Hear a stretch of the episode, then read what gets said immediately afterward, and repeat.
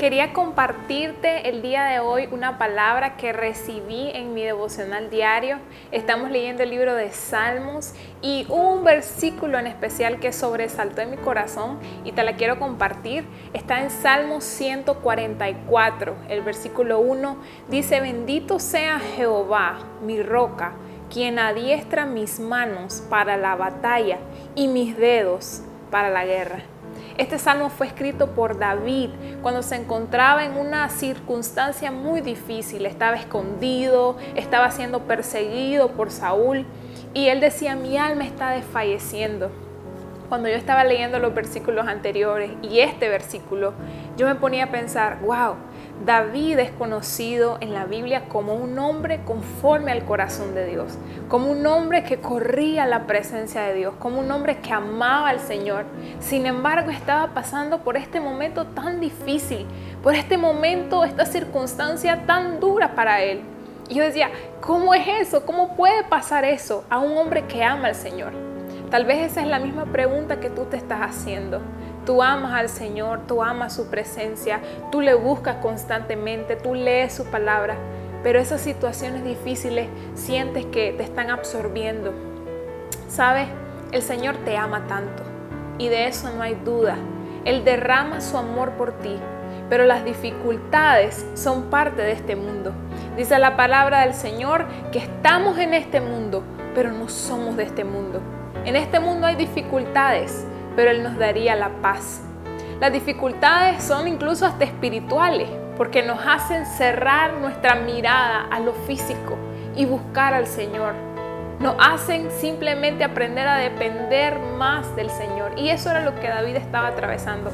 Pero me llama mucho la atención este versículo que te leí. En la versión Dios habla hoy, dice, bendito sea el Señor mi protector. Él es quien me entrena y me prepara para combatir en la batalla. Mira qué lindo, Dios le está, Él está diciendo, Señor, yo estoy en una batalla, pero tú me estás entrenando, no estoy solo. No sé en qué batalla pudieras estar, con la ansiedad, tal vez con la depresión, tal vez en una batalla financiera, con tu familia que no conoce del Señor. No sé qué tipo de circunstancias estés atravesando, pero el Señor te quiere entrenar, quiere entrenar tu espíritu para que puedas ganar esta batalla. Y me encanta el siguiente versículo que dice la respuesta, que dice cómo podrás salir victorioso. Él es mi amigo fiel, mi lugar de protección, mi más alto escondite, mi libertador. Él es mi escudo y con él me protejo. Él es quien pone a los pueblos bajo mi poder. Lo que está diciendo David es esto.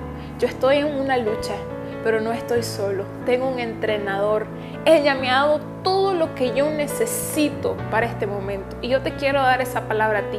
Tú tienes todas las herramientas que requieres para pasar este proceso. Dios te ha dotado de todas las herramientas necesarias. Dios te ha capacitado para que luches en este proceso y que salgas victorioso únicamente en su presencia. Porque dice David, Él es mi amigo fiel una relación íntima de amistad con el Señor, de comunión con el Señor, es lo que te va a hacer salir victorioso. Y probablemente ya habías escuchado esto antes y digas, sí, está bien, pero yo llevo años con la misma batalla, años luchando lo mismo, siento que nunca acabo de pelear y pelear las mismas batallas una y otra vez.